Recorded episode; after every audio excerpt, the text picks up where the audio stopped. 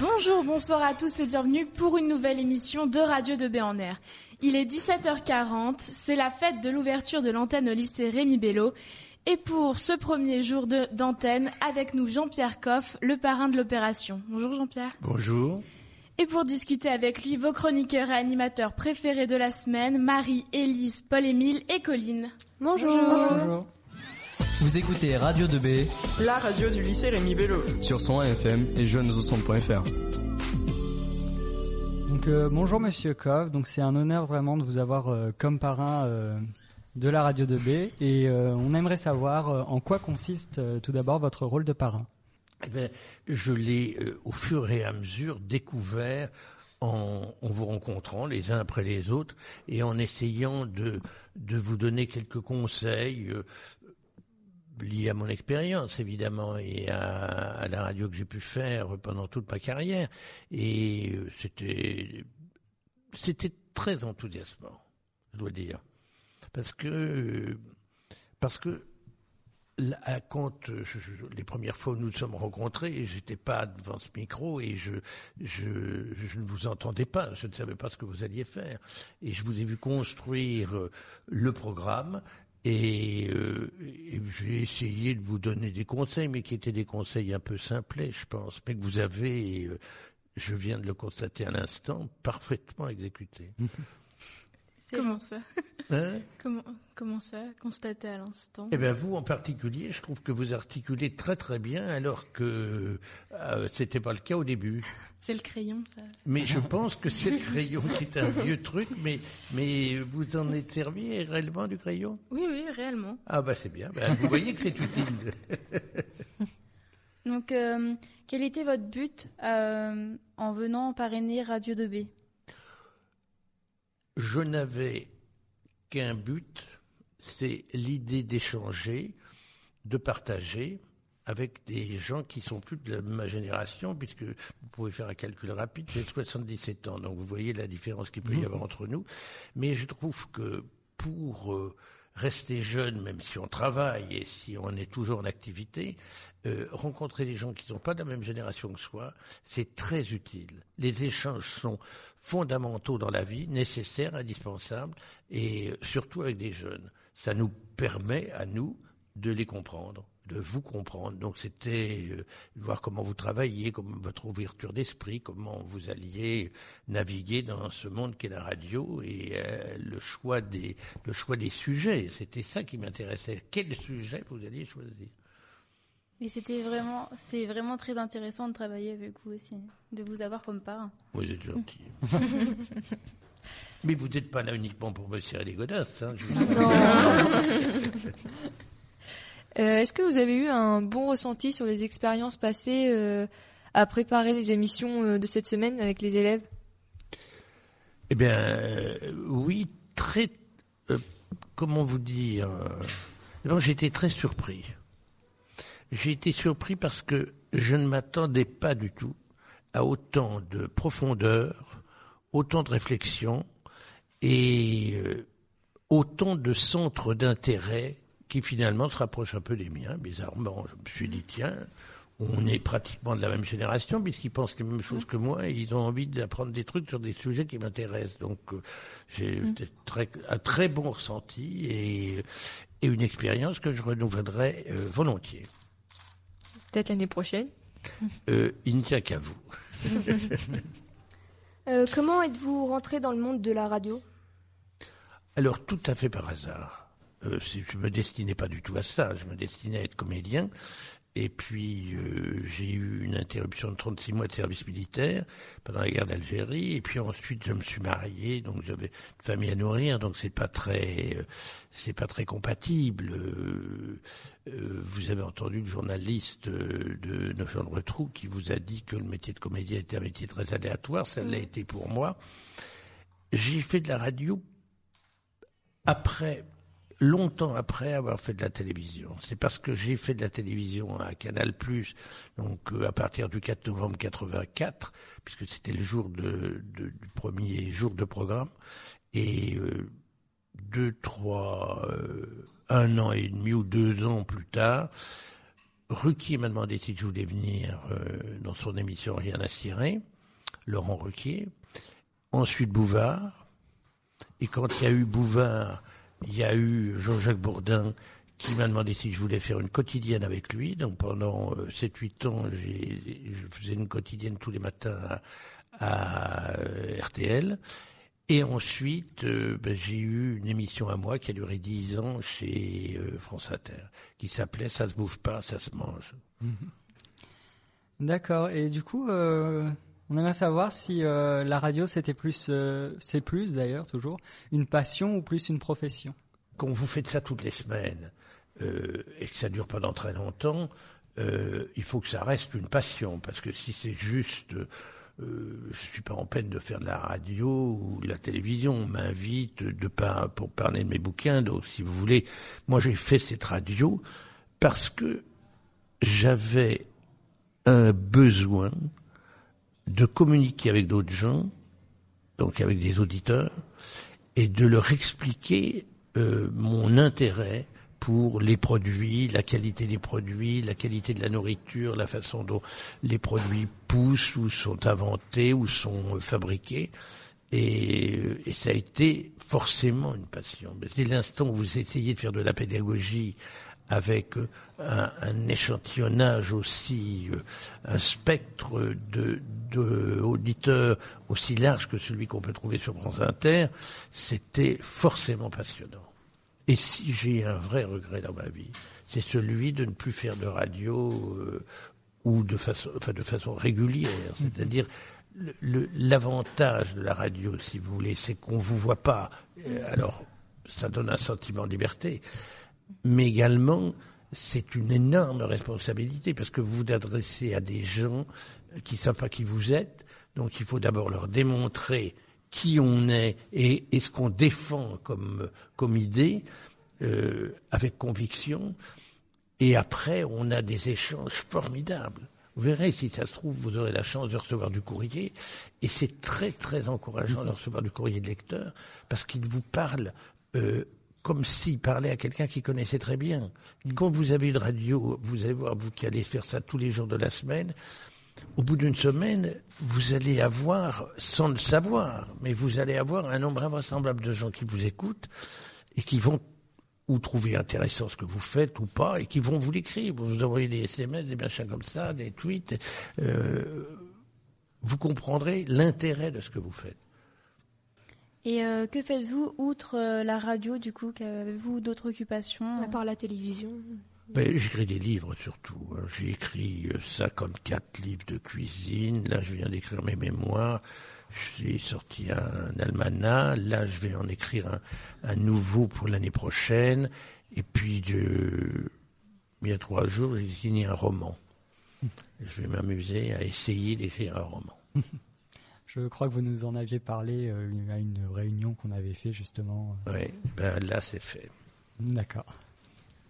Alors, euh, comment euh, vous êtes-vous fait connaître pour rentrer euh, à la télé ou à la radio?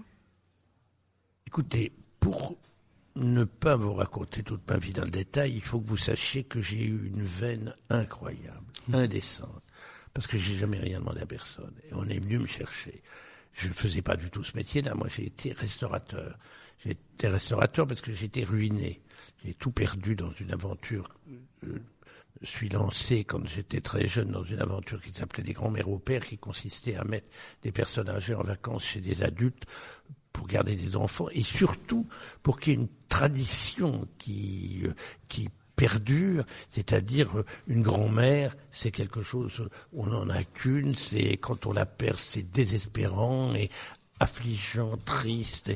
Et, en réalité, je voulais que des gens qui n'ont pas de grands-parents, ça existe des petits-enfants qui n'ont pas de grands-parents, et mettre des personnes âgées à leur contact, c'était absolument merveilleux. Mais malheureusement, bon, ça, ça a été compliqué parce que c'est avec le gouvernement et puis, euh, vous savez, les ministres, ça change, comme vous le savez, et donc le ministre euh, suivant euh, euh, voulait pas de, de- de cette initiative, et donc j'ai monté un restaurant.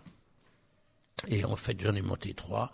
Et à mon deuxième restaurant, j'ai eu la chance d'avoir les gens de Canal Plus qui venait régulièrement déjeuner et dîner chez moi. Et un jour, Pierre Lescure m'a dit mais tu voudrais pas faire de la télé? Et moi je ne voulais pas en faire. Je voulais pas en faire. Ça a été, je trouvais que c'était, euh, c'était show off, c'était euh, euh, de la pipelerie et ça. Je trouvais que c'était pas sérieux, si vous voulez. Et euh, et alors il y a, bon, j'ai des tas d'amis qui m'ont euh, pratiquement contraint et obligé. Oui, mon ami Jean Carmet m'a accompagné jusque à l'entrée de, de, de Canal+. Et j'ai fait des essais avec d'autres d'autres candidats qui voulaient faire de la télé, et moi je voulais pas. Et puis euh, j'ai gagné. Mais j'ai gagné d'une façon bizarre, c'est-à-dire que comme j'en avais pas envie, je me suis dit je vais être moi. Je vais pas jouer un personnage. Et, si j'ai un conseil à vous donner, c'est ne soyez jamais autre chose que ce que vous êtes. Moi, je suis arrivé, je suis allé acheter, c'était le thème, c'était les coquilles Saint-Jacques. Et je suis allé sur le marché le matin, on enregistrait à 7 heures du matin. Je suis allé sur le marché à 6 heures, j'ai dit à un monsieur, vous voulez pas me donner des coquilles Saint-Jacques, s'il vous plaît, m'en faudrait une dizaine. Très bien, vous voulez me les décoquiller? Oui.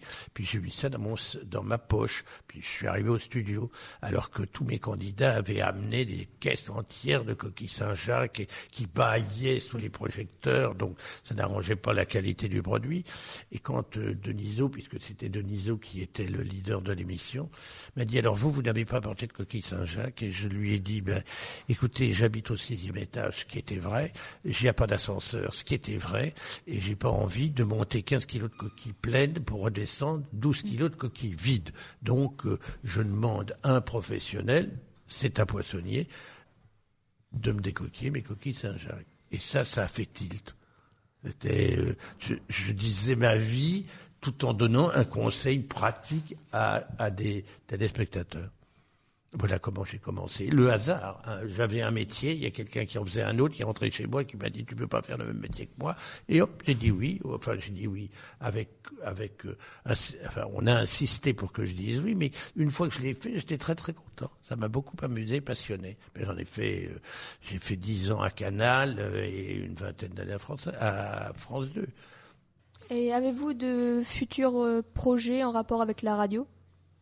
Alors la radio non, Euh, la télévision. Enfin, je n'ai pas de pro. Je voudrais. euh, ben, dès l'instant où on ne veut pas faire de démarche, ce qui est mon cas, euh, je parle de mon projet qui consisterait à emmener des enfants entre 6 et 8, 9 ans, 10 ans, sur le lieu où il y a une production de ce qui se mange. Et alors, je voudrais les emmener, par exemple, euh, à Noirmoutier ou à, euh, Guérande, leur montrer un tas de sel, de façon à ce qu'ils comprennent que le sel, ça vient de la mer. Si vous voyez un saulnier qui a une sorte de râteau plat dans la main et qui est en train de tirer tout à coup du sel de la mer, euh, on comprend d'où ça vient, on comprend comment c'est fait, et c'est un métier. Et je voudrais euh, qu'on fasse la même chose tout le temps avec une vache, parce que finalement, le lait, ça sort pas d'une boîte de carton, mais ça sort bel et bien du pied de la vache. Mais je pense que malheureusement, il y a énormément de jeunes qui ne le savent pas. C'est vrai. Non, c'est vrai. Oui. Bon, bah du coup, euh, pour finir, euh, une dernière petite question, c'est euh, quels sont les conseils que vous donneriez aux jeunes euh, qui veulent se lancer dans la radio? Ah, euh, ben, je dirais comme euh, comme le journaliste de Nos gens de retrou, c'est pas un métier facile. Euh, Il y a beaucoup de gens que je connais qui ont commencé en étant simplement assistants. C'est-à-dire, euh, c'est un métier bizarre hein, à la radio. Il y a toujours quelqu'un qui vous apporte un café. Alors vous êtes invité, on vous dit vous voulez un café, et il y a un jeune homme ou une jeune fille qui est là qui dit euh, oui, ben, serré, pas serré, sucre, pas sucre, et qui vous amène généralement un très mauvais café, je vous rassure. et puis euh, et puis vous dites merci, puis il vous raccompagne, il vous aide à mettre votre manteau, il vous remet sur le pas de la porte, et enfin c'est assistant. Et pendant le temps où il a rien à faire, il regarde et il apprend son métier. Et il y a beaucoup de gens qui ont commencé comme ça. Et je pense que, alors, vous pouvez aussi, Ça dépend ce que vous voulez faire à la radio. Il y a des tas de métiers. Il y a celui qui est journaliste, il y a celui qui est technicien, sans lequel euh, il n'y a pas de radio. Euh, la voix passe pas. Si vous n'avez pas un, un- un technicien qui est de l'autre côté de la console, eh ben vous ne faites rien. Ça ne sert à rien. Donc vous avez beaucoup de métiers possibles à partir de cette idée de la radio. Et, et si j'ai un conseil à donner, alors c'est quoi qu'il arrive, quel, où, soit, où, où vous soyez, euh, chroniqueur, leader de, de, de l'émission, travaillez. Moi, je, je, j'avais un, je pense à Deniso. Deniso, on faisait du direct tous les matins. Et Deniso faisait relire nos fiches par sa femme qui était une femme extrêmement, qui est toujours d'ailleurs une femme extrêmement cultivée, etc., et qui pouvait, à partir d'un texte qu'on avait fait, lui donner des questions vaches pour voir si on avait vraiment fait le tour du dossier complet. Moi, je crois qu'on ne peut pas faire de radio si on n'a pas fait le tour du sujet, le tour complet du sujet, mais fouiller le sujet, euh, sur lequel on va interviewer quelqu'un vous interviewez, euh, là on est, c'est, on fait de la conversation là, mais imaginez qu'on traite d'un sujet extrêmement sérieux où euh, où quelqu'un va vous dire non non non non monsieur c'est pas trois tonnes c'est trois tonnes cinq. Si vous savez pas que c'est trois tonnes cinq, vous devenez ridicule. Il faut être bordé quand on fait de la radio. D'accord. Alors bordez-vous. Une dernière question pour finir. On voit beaucoup de cuisiniers euh, dans Masterchef, euh, Top Chef, sur toutes les chaînes de, cuisine. Je pense à Cyril Lignac, à ceux qui font des recettes astuces. Qu'est-ce que vous pensez de cette génération de cuisiniers qui est complètement médiatisée euh? Ben, j'en pense a priori rien. Je dis tant mieux pour eux. Moi, je l'ai été. Comme fait dix ans chez Drucker où je faisais la même chose. Mais simplement, je regrette que ce qu'on va appeler la télé culinaire, si vous voulez, pour éviter de dire télé gastronomique, soit aussi simple que de montrer à des gens comment on cuisine. Je pense qu'on ne peut pas bien cuisiner si on ne connaît pas d'abord les produits. C'est une question fondamentale. Et je trouve que, euh, même dans une émission de télévision et de, cuisine, qui est important, c'est de faire de la pédagogie. Moi, je, je- quand je faisais un plat, bon, je le tournais chez moi dans ma cuisine, ensuite on allait chez Drucker où on le dégustait, et il me disait qu'est-ce que vous avez fait? Et si je disais ben j'ai utilisé du kombawa, vous voyez ce que c'est le kombawa? Et non, mais je vous pose pas la question à vous, mais je posais la question en disant vous voyez ce que c'est? Je sortais, euh, c'est un, un petit agrume.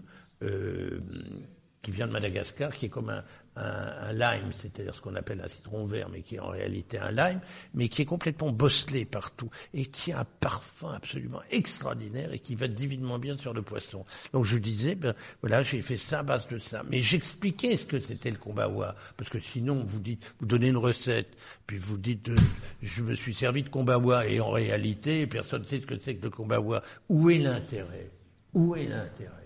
Vous voyez C'est comme j'ai entendu la première. Ce qui m'a encouragé à ne plus jamais regarder ces émissions, c'est que la première que j'ai vue, il s'agissait d'une quiche lorraine. Et le chef disait on met du gruyère râpé. Et ça m'a tellement scandalisé, parce que dans la quiche lorraine, qui a été inventée euh, par euh, le cuisinier de Stanislas Ezinski, qui était le roi de Lorraine, eh bien, il n'y avait pas de fromage. Et dans tous les livres de recettes, ma grand-mère, qui était une cuisinière, faisait des quiches, il n'y avait pas de gruyère. Surtout qu'en plus, maintenant, on met du gruyère industriel, qui est une cochonnerie qui est faite à partir de, de pétrole. Je trouve ça absolument dégueulasse. Donc, je veux bien qu'on raconte des recettes, mais il faut qu'elles soient précises, pédagogiques, instructives. C'est-à-dire que le but d'une recette, c'est donner le plaisir de la faire. Voilà. Merci beaucoup, Monsieur Koff. Vous en prie. Et je vous ai, pas à l'œil, mais je vous ai à l'oreille pendant toute la semaine. Hein. D'accord. Merci pour Travaillez cet bien. accompagnement. Je vous embrasse tous les quatre. Merci. Merci beaucoup. Au revoir. Avec tous les cinq.